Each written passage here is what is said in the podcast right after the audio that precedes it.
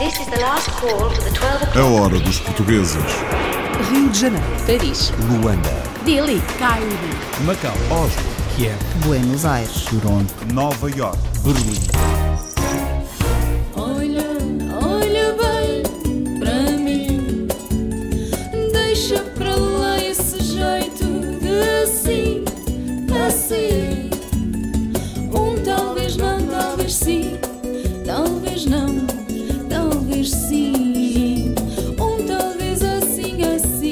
Que sim. Nesta Hora dos Portugueses, vamos ouvir mais e conhecer este projeto musical de um grupo de portugueses em Inglaterra. O tributo porque tudo começou com uma forma de dar um tributo à música portuguesa.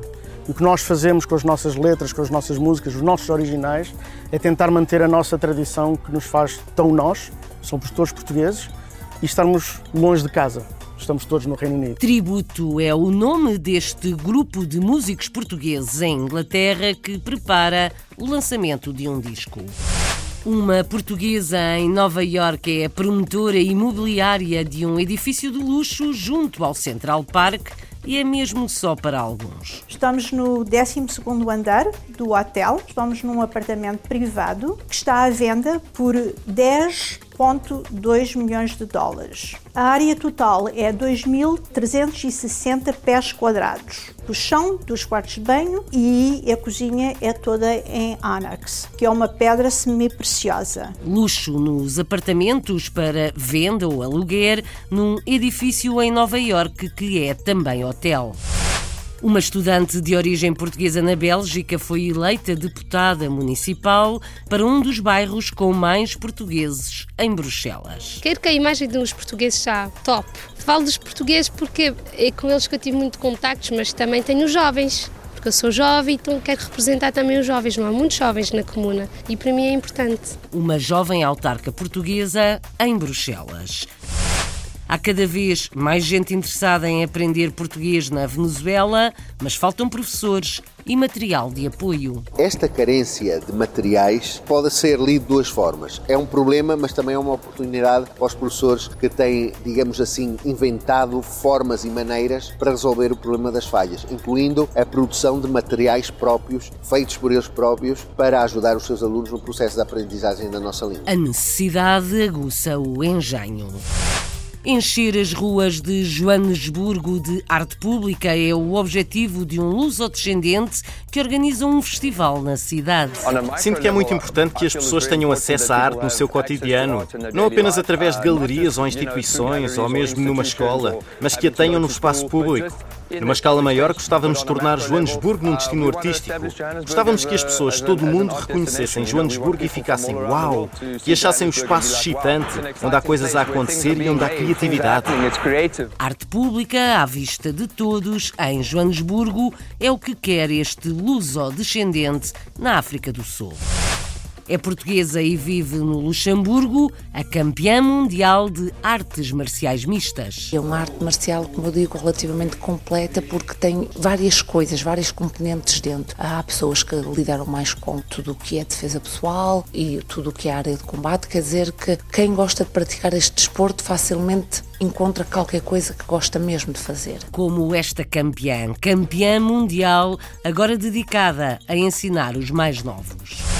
No Karaté também é de origem portuguesa o campeão do Luxemburgo, que veste a camisola do país. Já ganhei muita coisa, já ganhei o Open de Luxemburgo, já ganhei o Open da Suíça, fiquei uh, há dois anos terceiro no Open de Portugal, já ganhei o Open de Bélgica, já, pronto, muitos, muitos títulos e é sempre bom poder representar Luxemburgo. Um luso-descendente campeão de Karaté no Luxemburgo. Vender vinhos portugueses de alta qualidade no Brasil é missão de um homem do Norte. Costumo dizer muitas vezes que vinho de qualidade é uma arte que muitos querem fazer, mas na realidade poucos conseguem. Se eu posso passar uma mensagem para todos aqueles que nos ouvem, para os portugueses que estão pelo mundo, é para continuarem a apostar no vinho português, nos produtos portugueses. Nós temos uma produção nos mais diversos segmentos absolutamente extraordinária. A excelência dos produtos portugueses no olhar de quem está fora. This is the last call for the 12 o'clock British Airways flight VA412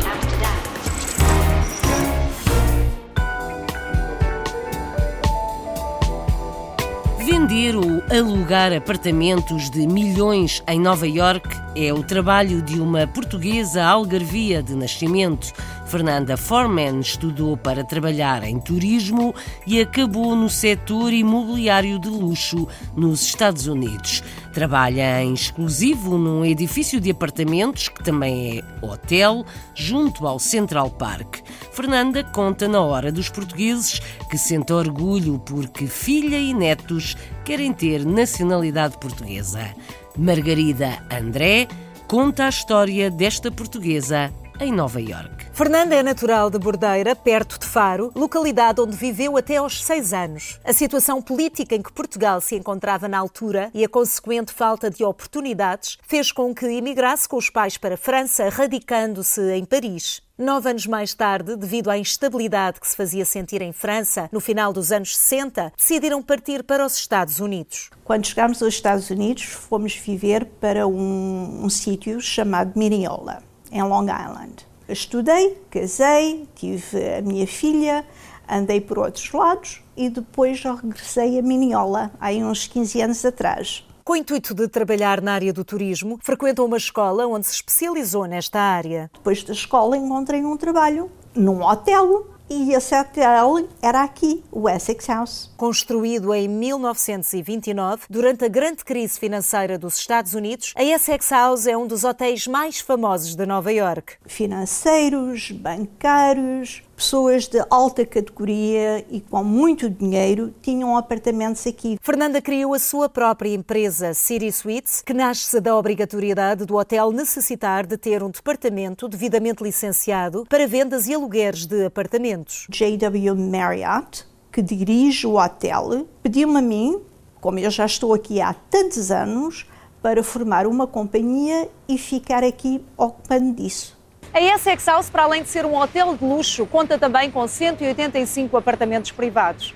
Fernanda Forman proporcionou-nos uma visita guiada a alguns deles. Estamos no 12º andar do hotel. Estamos num apartamento privado que está à venda por 10,2 milhões de dólares. A área total é 2.360 pés quadrados. O chão dos quartos de banho e a cozinha é toda em Onyx que é uma pedra semi-preciosa. O chão é original, isto é uma árvore e chama-se acacia. Acho que levou mais de dois anos a eles terem a madeira suficiente para pôr o chão deste apartamento. O dono gastou aqui talvez mais de um milhão de dólares em renovações, qualidade absolutamente ultra. Fernanda sempre se encontrou muito envolvida na comunidade portuguesa, sendo membro de organizações que se dedicam a apoiar as mais diversas causas adoro estar envolvida. O pouco de tempo que tenho é sempre um prazer de oferecer a qualquer organização que precise de mim. Reconhece o impacto que a exigência deste tipo de trabalho tem tido na sua vida familiar, no entanto, o apoio tem sido incondicional. Posso mostrar à minha filha uh, certas coisas que ela talvez não conheceria se não fosse este trabalho que eu tenho. Considerando fundamental a cultura portuguesa na criação dos seus próprios alicerces, tentou transmitir a nossa cultura à filha, fazendo-o agora também aos netos. O interesse da filha em obter a nacionalidade portuguesa é reflexo do sucesso que Fernanda também obteve neste campo. E também quer que os meninos dela sejam, portanto, isso demonstra aquilo que ela sente também. Para Fernanda é muito simples explicar o segredo do seu sucesso profissional. Eu acho que o maior causa tem sido o meu amor por aquilo que faço e por esta casa, por este hotel. Para mim é um prazer. Não há dia nenhum que eu pense, ah, tenho que ir trabalhar. É sempre um grande prazer. O testemunho de Fernanda Forman, natural do Algarve, a mediar negócios de muitos milhões em apartamentos de luxo em Nova Iorque.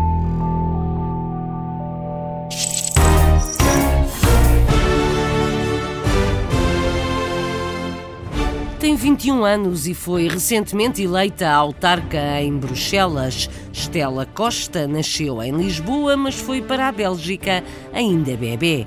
Foi eleita para o Conselho Municipal do bairro de Saint-Gilles, na capital belga, onde vive a maioria dos portugueses. Stella continua os seus estudos em relações públicas e tem a ambição de representar os portugueses e os jovens no município. Vamos ouvir a jovem autarca e também Pedro Santos, dirigente do Partido Socialista em Bruxelas, que tira o retrato ao bairro de Saint-Gilles e à comunidade portuguesa. Carlos Pereira assina a reportagem para a Hora dos Portugueses. Estela Costa é estudante, concorreu às recentes eleições comunais na Bélgica e foi eleita. É uma das 16 deputadas municipais em Saint-Gilles, um dos bairros da capital belga, e quer representar a comunidade portuguesa e os jovens. Nasci em Lisboa, no Hospital São Sebastião de Pedreira. Vim para a Bélgica, tinha seis meses. Vivo ali em Saint-Gilles. Uh, estudo Relações Públicas, ainda sou estudante e a minha mãe é metade portuguesa, metade angolana e o meu pai vem do Alentejo, é alentejano. Há muitos portugueses na minha comuna, mas não há muitos portugueses que estão escritos para, para votar e coisas assim. Eles são muito ativos na comuna, mas tudo que é voto e coisas assim não. Saint-Gilles uh, é uma das duas comunas em Bruxelas onde há mais portugueses, uh, juntamente com Ixelles. São duas comunas onde a imigração portuguesa tem, veio. Aliás, Saint-Gilles é onde houve a primeira vaga de imigração portuguesa, a grande vaga ainda nos anos 60. Uh, são imigrantes, muitos deles que já estão completamente integrados na sociedade, têm os seus trabalhos, têm os seus comércios, têm todo um conjunto de atividades pelas quais são reconhecidos dentro da própria comunidade. Agora, uh, há um grande problema ainda de participação uh, na parte cívica eleitoral, ou seja, os portugueses que estão inscritos na comuna, que pagam os seus impostos, que fazem toda uma série de atividades para a própria comunidade, depois, quando chega a altura de se inscreverem para votar nas eleições comunais, que é um direito que têm, muitos deles não o fazem. Este mesmo bairro de Bruxelas já tinha um autarca português. Pedro Rupio. Pedro Rupio esteve seis anos a exercer na comuna, mas desta vez não se candidatou e deixou o lugar a Estela Costa. Por primeiro, não há muitos portugueses que, que vão concorrer por coisas tão importantes. Eles trabalham, um, pagam os impostos, são muito bem vistos, mas participar a, a, tudo que é político não fazem isso e é importante de ser. Um, como é que dizemos isso em português? Intégré, ativo a 100%. Nós temos, neste momento, cerca de 37 mil portugueses registados residentes na Bélgica. Houve um aumento em relação a 2012 de quase 10 mil, eram 29 mil uh, nas últimas eleições, e uh, a taxa de participação está abaixo dos 10%. Espero que hum, a comunidade portuguesa, as pessoas vão vê-la de outra maneira. Somos muito bem vistos, isso sim, mas que vão dizer, ah, os portugueses são mesmo hum, são mesmo integrados na Bélgica, votam, uh, vão à comuna, trabalham, mas há 100%, não há 45%. Quero que a imagem dos portugueses está top. Falo dos portugueses porque é com eles que eu tive muito contactos, mas também tenho os jovens, porque eu sou jovem, então quero representar também os jovens. Não há muitos jovens na comuna e para mim é importante.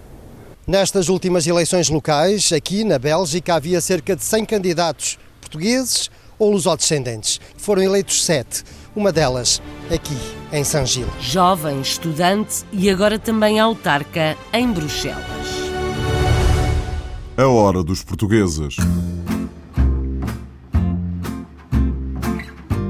São à volta de 900 as associações portuguesas em França.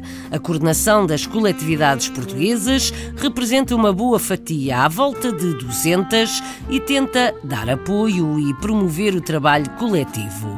No último encontro nacional das associações portuguesas em França, falou-se da importância do voto nas próximas eleições europeias. O jornalista Carlos Pereira acompanhou os trabalhos e dá-nos a ouvir uma pequena amostra do que fazem estes grupos.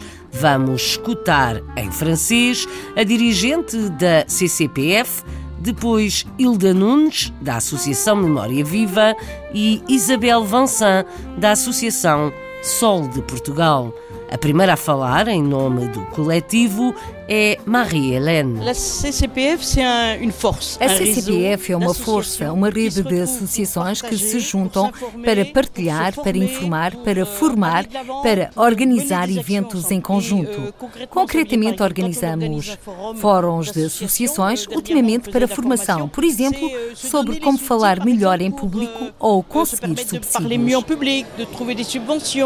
Portanto, a Memória Viva é uma associação que foi criada em 2003 para recolher a memória uh, da imigração portuguesa. Uh, temos um fundo de arquivos na ex-BDIC, que se chama agora La Contemporaine, e estes arquivos podem ser consultados ou por particulares ou por pesquisadores que se que pretendam trabalhar sobre a memória da imigração. A Associação O Sol de Portugal é uma associação criada por filhos de portugueses em 1991 e tenta eh, difundir eh, a, a a cultura portuguesa, falar de Portugal, outra maneira de que do folclore, do futebol, a dar uma imagem moderna de Portugal. As eleições eh, europeias à porta e nós achamos que era é importante este ano, justamente, eh, tentar sensibilizar as, as, as, todas as associações a participarem na campanha de, de, cidadania que se vai pôr em prática, isto é, convencer o máximo de, dos seus aderentes a inscreverem-se nas listas eleitorais para poderem participar na lista, na, na, nas, nas, nas, um, nas eleições europeias que vão, que vão ter lugar em 2019. O apelo de Emília Ribeiro, a última a falar neste registro, é da coordenação das coletividades portuguesas em França, que representa a volta de 200 associações. A hora dos portugueses. Falta quase tudo na Venezuela, incluindo professores de português. O interesse pela aprendizagem da língua portuguesa tem aumentado no país, mas não há professores que cheguem e também falta material de apoio. Constatações feitas recentemente em encontros de professores de português. Vamos ouvir o coordenador do ensino de português no país, René de Souza, o formador de professores Henrique de Sá e ainda um docente convidado, Paulo Feitor Pinto. A reportagem é de Felipe Gouveia. Na Venezuela, no espaço de uma semana, tiveram lugar três eventos em que a língua portuguesa esteve no centro das atenções. O primeiro congresso, o quinto encontro de professores e as quartas jornadas de formação. Apesar dos esforços, continuam a faltar docentes, principalmente nas regiões do interior do país, para responder à cada vez maior procura de cursos. Cada vez há mais pessoas na Venezuela interessadas em aprender português mas a quantidade de pessoas ainda não corresponde à procura de cursos e de pessoas que querem aprender a nossa língua. Mas isso é uma dificuldade que nós estamos a tentar resolver com a ajuda do Instituto Camões a médio e longo prazo. No entanto, embora alguns professores tenham deixado a Venezuela, alguns, não muitos, também não estamos a falar de um número muito considerável, mas alguns professores que ensinavam sobretudo na região de Caracas e de Valência deixaram a Venezuela, Lembremos que o Instituto Camões tem um protocolo de cooperação com a Universidade Central da Venezuela e sempre há jovens que se estão a formar em, em, língua portuguesa que acabam por se apaixonar pelo ensino da língua portuguesa e têm colaborado bastante com o ensino do nosso idioma neste país. No interior ainda somos um bocado mais débeis, estamos a falar em regiões como os Andes, estamos a falar em regiões como os Llanos ou até mesmo em Maracaibo, no estado de Zulia. É, mas estamos a fazer um esforço, é um esforço nós estamos, começamos a fazer ainda este ano com a abertura do, do curso de língua portuguesa na Universidade Pedagógica Experimental Libertador, cuja sede está em Maracai, para a formação de venezuelanos como professores portugueses que a médio e longo prazo poderão ensinar em regiões do interior deste país.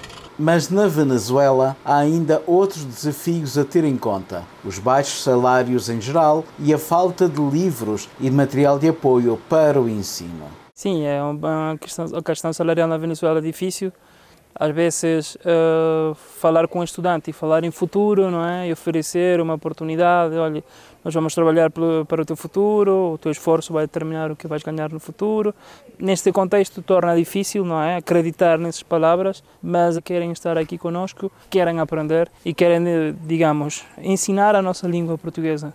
O trabalho que os professores portugueses cá fazem, dadas as condições, é um trabalho uh, fantástico, porque, por exemplo, eu não sabia se tinham manuais, se tinham acesso a fotocópias, se tinham equipamentos uh, eletrónicos, portanto, tudo isto para mim foi um desafio enorme, porque são realidades completamente diferentes da, daquela em que eu trabalho.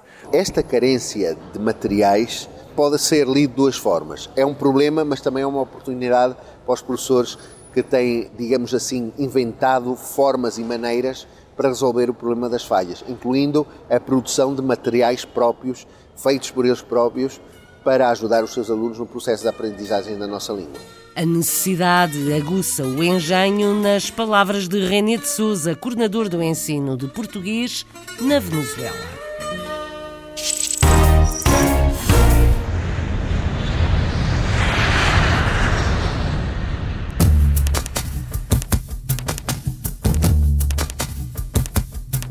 Encher alguns bairros de Joanesburgo de arte urbana, arte pública. É a missão de um luso-descendente responsável por um festival que vai colorindo algumas ruas da cidade.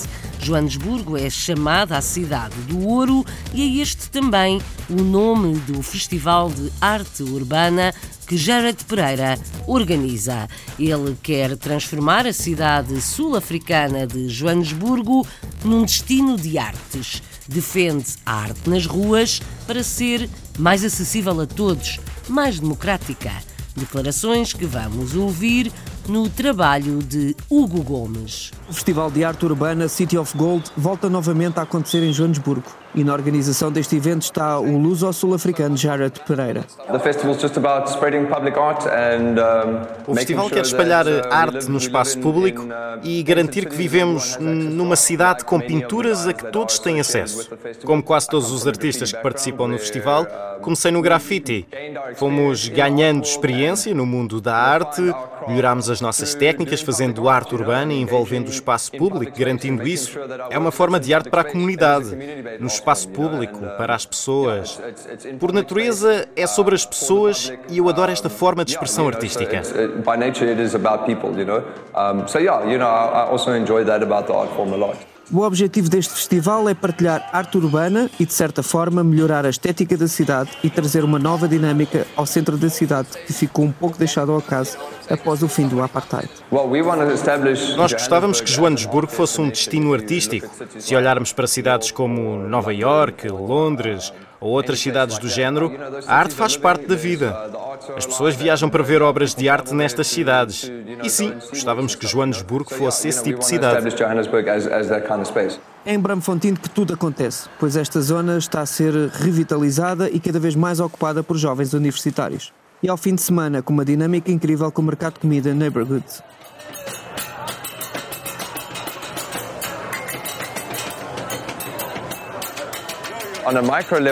Sinto que é muito importante que as pessoas tenham acesso à arte no seu cotidiano, não apenas através de galerias ou instituições ou mesmo numa escola, mas que a tenham no espaço público. Numa escala maior, gostávamos de tornar Joanesburgo num destino artístico. Gostávamos que as pessoas de todo o mundo reconhecessem Joanesburgo e ficassem uau, que achassem o espaço excitante, onde há coisas a acontecer e onde há criatividade. Em 2014 esteve presente também o artista urbano do Porto, Mr. Dale. E este ano a cidade ganhou mais uma obra artística com alma portuguesa do conhecido Velse, que está em Maboneng, mesmo ao lado do Museu do Design. A zona da cidade também está a ser revitalizada e a arte urbana faz parte desta reabilitação. Uma das coisas que faz de Joanesburgo um destino artístico único é a acessibilidade do espaço, a diversidade de pessoas numa nação colorida como a sul-africana. Só o facto de podermos criar arte nas ruas, o espaço público pode ser tão inspirador e tão rico. É o que faz da cidade um espaço único. E Jared Pereira faz um convite especial aos artistas portugueses para que se juntem nesta revolução de arte urbana. Se tens algum projeto de natureza artística que gostasses de fazer acontecer aqui na África do Sul, por favor entre em contato connosco na galeria. Ficávamos muito felizes por te ajudar com os teus projetos. O desafio de Jared Pereira, lusodescendente na África do Sul, à frente do Festival de Arte Urbana de Joanesburgo. O festival já passou, mas a arte fica nas ruas. This is the last call for the 12 o'clock British Airways flight VA412 to Amsterdam. Está na hora de ir ao tapete.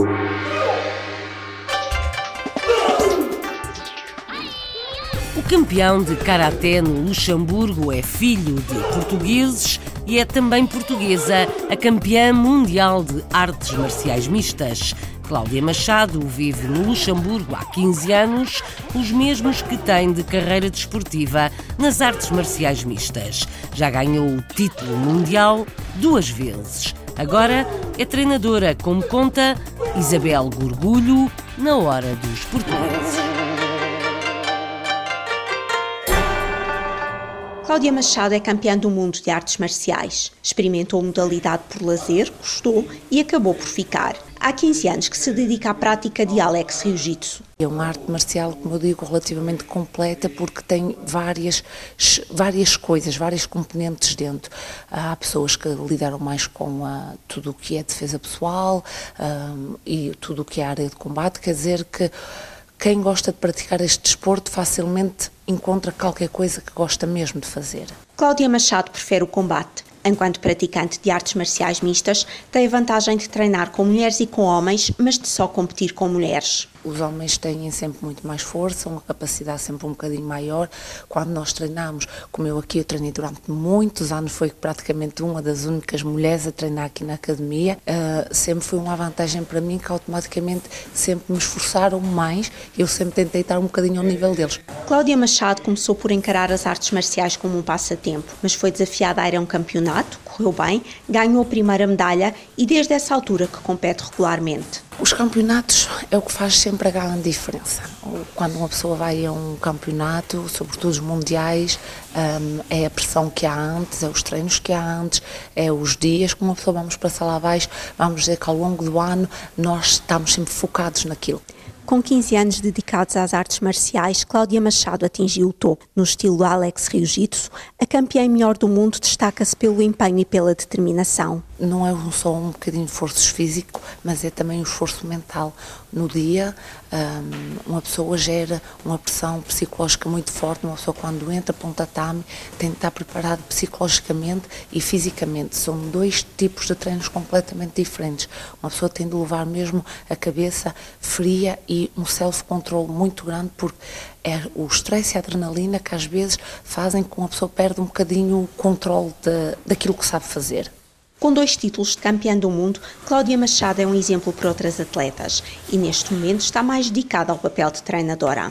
Este ano vai ser mesmo, mesmo para as treinar e para puxar por elas como fizeram anteriormente por mim, porque isto é uma equipa e nós nunca chegamos a lado nenhum sozinhos. Temos de ter sempre alguém por trás que nos auxilie, que nos automaticamente que nos ajude a chegar ao nível que estamos. Elas viram um, os meus títulos, têm então aquelas referências e dizem: Bom, se a Cláudia conseguir chegar lá, nós vamos fazer o nosso melhor para chegar lá também. Vamos dizer que é uma ajuda. Agora é sim, depois tudo bem da dedicação e da força de vontade da pessoa. Para Cláudia Machado, os objetivos pessoais são alcançar o cinturão preto, que atualmente é castanho, e continuar a liderar a academia, atraindo novos atletas para a modalidade. Nasceu em Braga, mas vive no Luxemburgo, a campeã mundial de artes marciais mistas.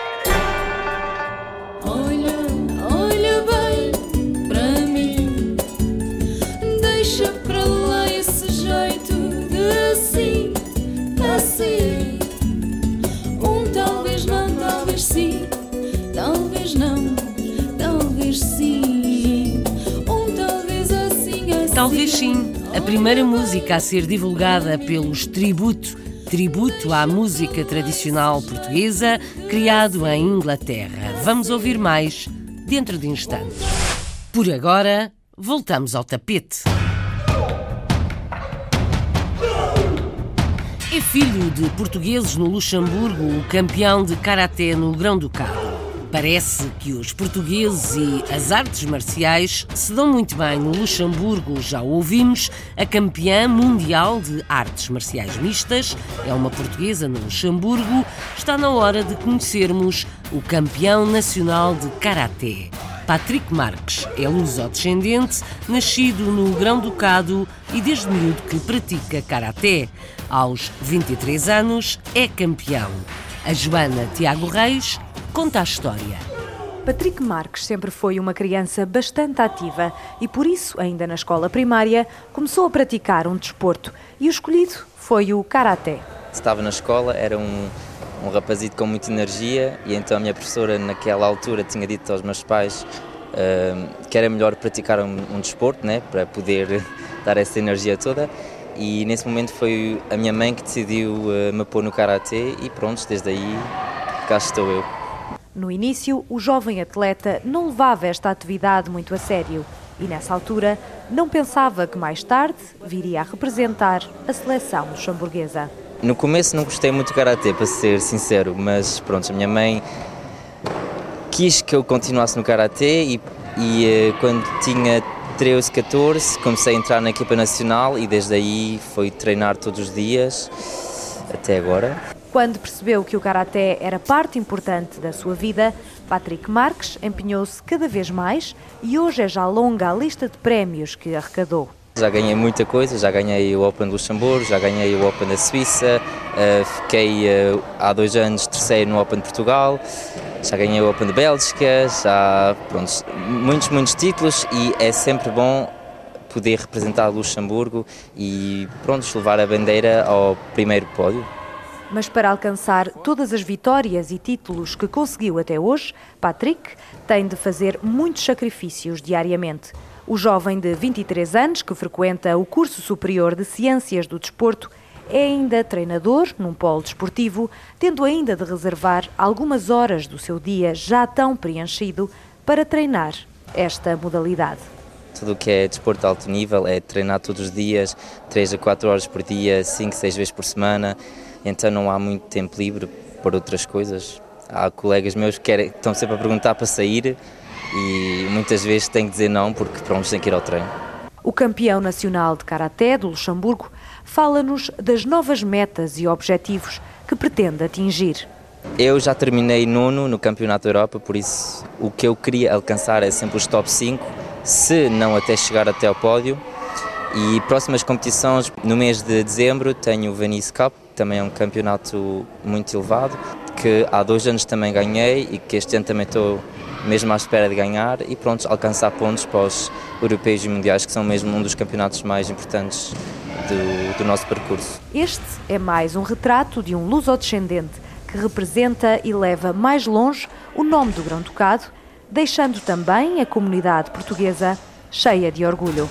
Campeão de Karaté, um luso-descendente no Luxemburgo.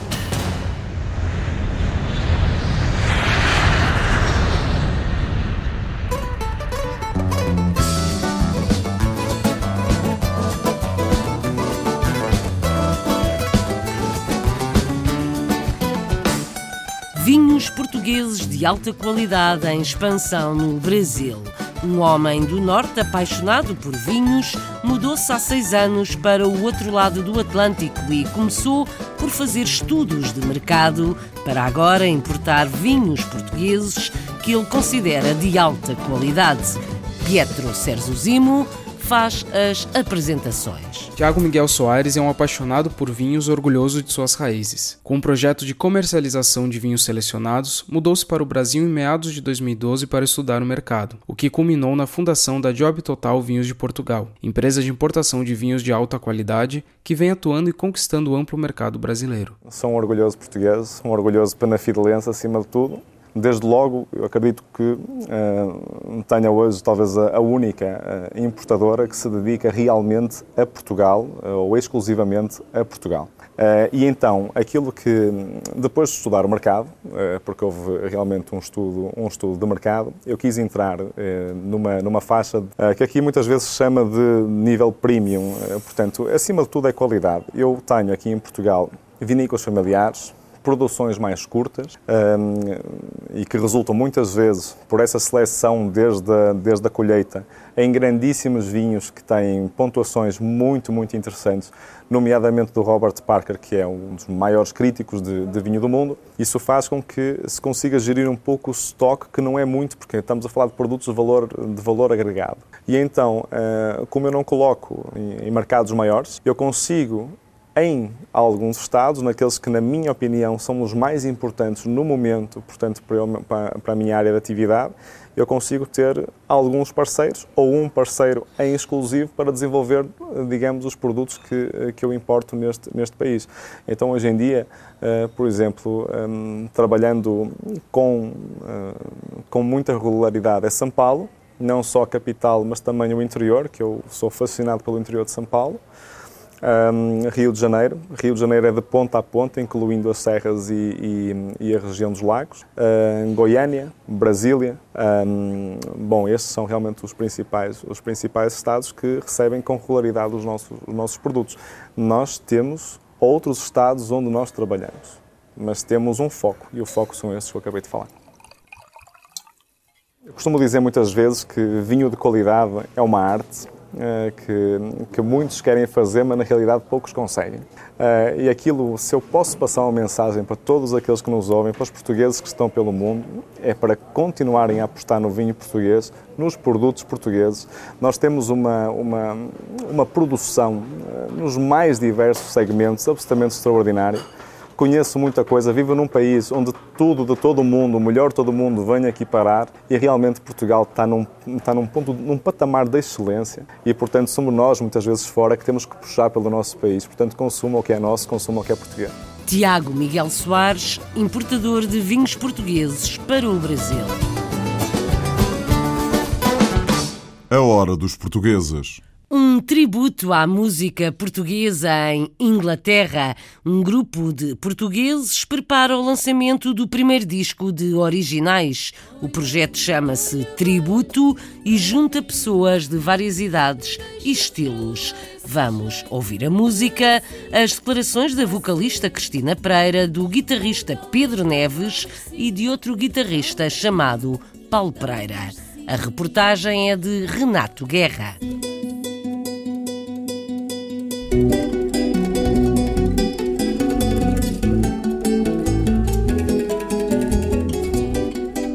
Conheceram-se por mera casualidade e a paixão pela música uniu-os. Um ano mais tarde, e com o nome Tributo, este grupo de amigos prepara a gravação do primeiro álbum de originais.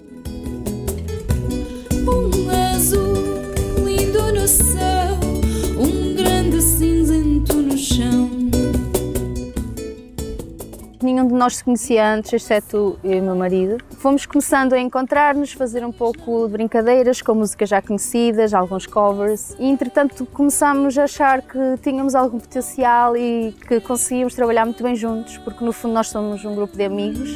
Olha, olha bem para mim, deixa para lá esse jeito de assim, assim. Talvez não, talvez sim, talvez não, talvez sim. Um talvez assim, assim. É um bocadinho um trabalho paralelo às nossas profissões. Trabalhamos muito aos fins de semana. Durante a semana vamos encontrando casualmente para fazer planos, para compor. Olha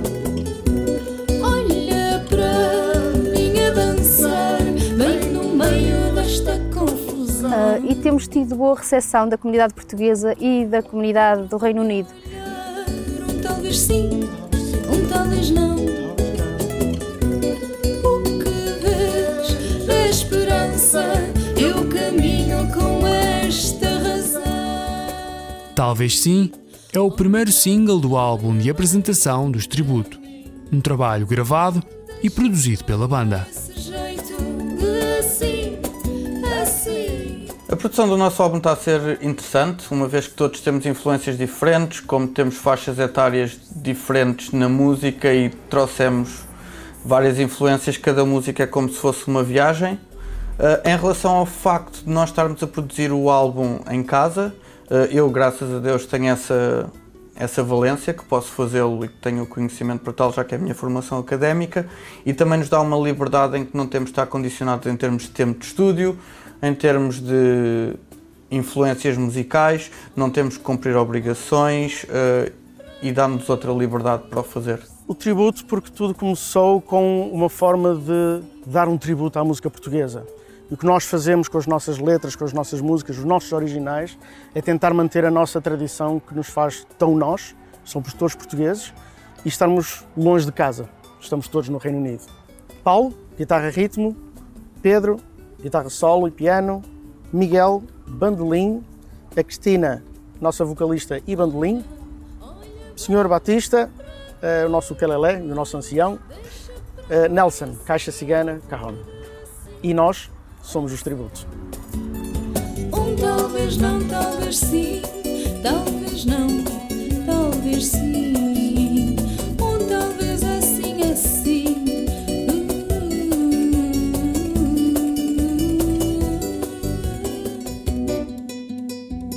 Talvez não, talvez sim, ou talvez assim, assim. Os tributo na hora dos portugueses. A Hora dos Portugueses, com sonoplastia de Paulo Cavaco, edição e apresentação de Isabel Gaspar Dias. A Hora dos Portugueses. Rio de Janeiro. Paris. Luanda. Delhi. Cairo. Macau. Oslo. Kiev. Buenos Aires. Toronto. Nova York. Berlim.